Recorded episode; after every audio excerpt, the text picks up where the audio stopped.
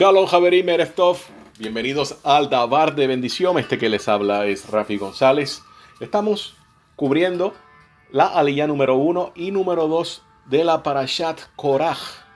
Estas ole, estos aliyot, las vamos a conseguir en Vomidvar o Números, capítulo 16, verso 1 al verso 13, primera aliyah, y la aliyah número 2, verso 14 hasta el verso 19 voy a estar compartiendo con ustedes en la línea número 1 los versos del 1 al 3.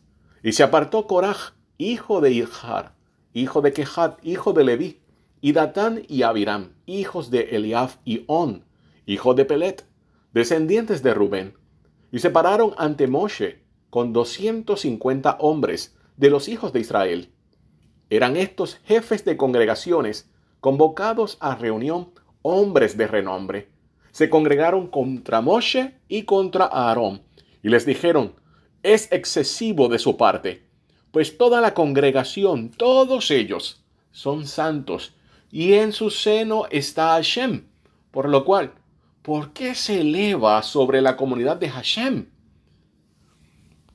Javerim Javerot en esta porción Korach, listo y rico emprendedor, y miembro de la tribu de Levi, deseaba celosamente el puesto del Cohen Gadol o el sumo sacerdote, el sumo sacerdocio. Su arrogancia le hizo desafiar la autoridad de Moshe. Y finalmente, debido a la terquedad de Korah, Hashem abrió milagrosamente el suelo, haciendo que él y su familia, sacando algunos de sus hijos específicamente, tengo que hacer esa aclaración, fueran tragados vivos.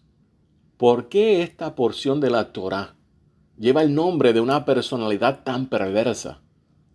El Talmud nos instruye no ponerle a cosa alguna el nombre de una persona así. El libro de Mishlei o Proverbios, capítulo 10, verso 7 específicamente, ah, va tan lejos como para decir, el nombre del perverso se pudrirá.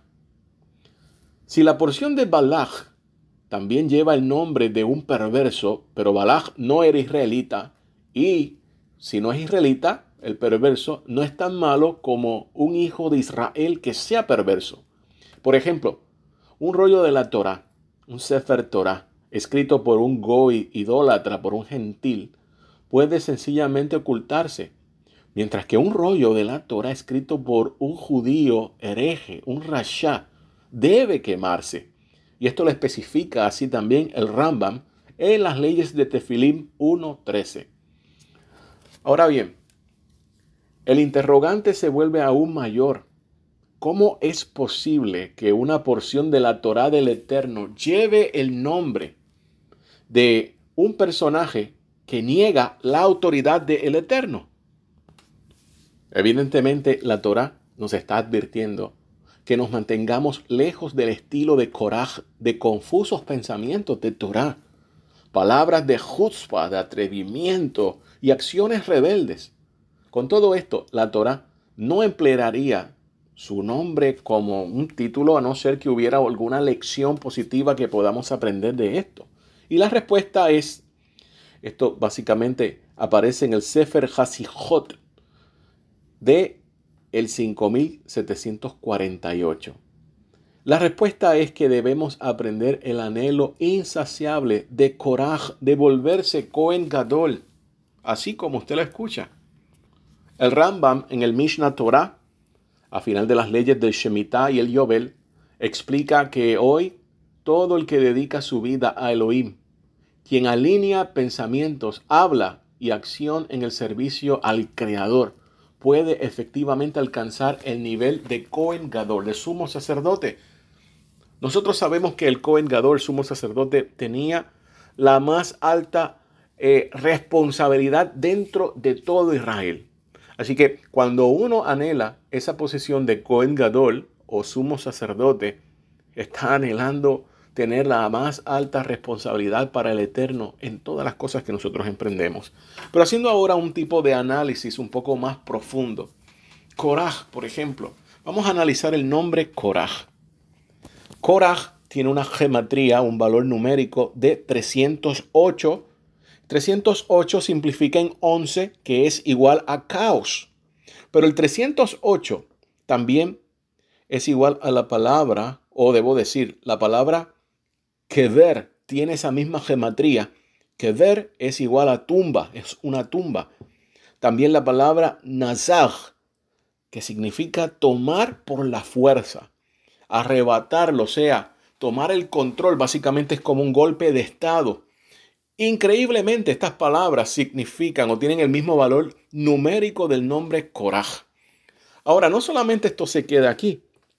Nosotros sabemos que junto con Korah estaban dos personas, Datam y Abiram, que venían de la tribu de Rubén. Ya nosotros hemos hablado del nombre Rubén. Nosotros sabemos que Rubén perdió la primogenitura. Sabemos ya el evento que hizo este hijo primogénito de Jacob Fabino. Entonces, durante todos estos años que se quedaron en Egipto, se quedó, como dicen, una espinita por dentro de que ellos habían sido los que por derecho, derecho de orden de nacimiento, eran los que se supone que tuvieran esta primogenitura. Sabemos todas las cosas, cómo acontecieron, etc. Pero vemos que después de todos estos años todavía ellos siguen básicamente sin sacarse esa espinita por dentro el nombre Rubén tiene una gematría de 909. 909 también simplifica en 9. 9 más 9 es 18. 1 más 8 es igual a 9. Pero la palabra 909 eh, o el número 909 también tiene que ver con, con el miedo. La palabra en hebreo es da'ag, que significa miedo. Nosotros encontramos que Datán y Abiram, primero uno era el hijo de Eliab. Eliab tiene una gematría de 44. 44 son la gematría de la palabra lahat. Lahat es igual a molestia y a fastidio. Así que aquí podemos tener idea de cómo era esta persona. Era una molestia, era un fastidio y aparentemente su hijo, Eliab, tomó eso o lo heredó tenemos a On. On con una gematría de 707 también es igual a la palabra Yadesh, que significa estar seco.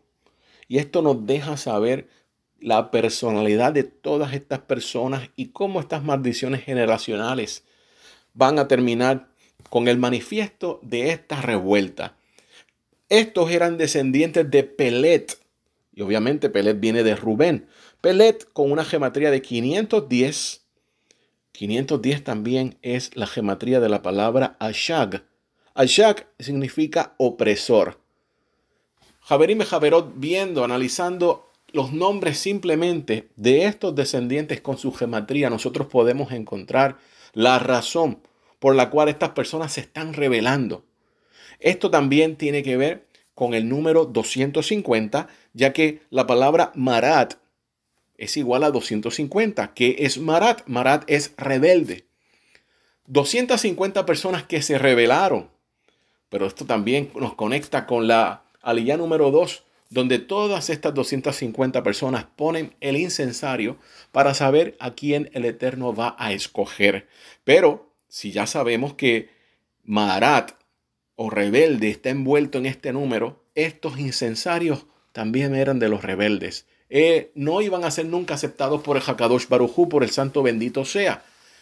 ¿Por qué tenemos esta porción hoy o en esta semana que se está leyendo en de Israel y en algunas comunidades en el exilio? Bueno, el Eterno también está señalando que en algunas congregaciones, por no decir en todas, siempre hay una persona que cree que lo puede hacer mejor que el líder de la congregación, sea el rabino, sea el rosh, sea quien sea que lo pueda hacer mejor. Y lo interesante del caso es que tenemos aquí a una persona que era levita, que tenía ya un puesto sumamente importante dentro de toda la congregación de Israel. Y esta persona quería la posición de Aarón Jacoen como sumo sacerdote. Esto nos deja saber que tenemos que tener cuidado. Si nosotros poco a poco indagamos en la vida de Coraj que la encontramos en la tradición. Se dice que era una persona que se pasaba constantemente odulando a otros, tratando de comprarlo con obsequios, invitándolos a comidas. Era una persona sumamente rica, adinerada. Y esto es peligroso porque vemos un patrón que es repetitivo. Siempre que hay una persona que está constantemente adulando a otros, cuidado, esta persona en un momento dado se va a revelar. ¿Cómo lo hizo entonces Coraj? Que es la historia, la porción que estamos estudiando en esta semana. Javerim Javerot, este es el resumen y la explicación de estas dos aliyot que encontramos. Aliyat 1 y la número 2 de la Parashah Korah. Esperando que todos y cada uno de ustedes sigan disfrutando de esta semana que está comenzando. Shalom Javerim.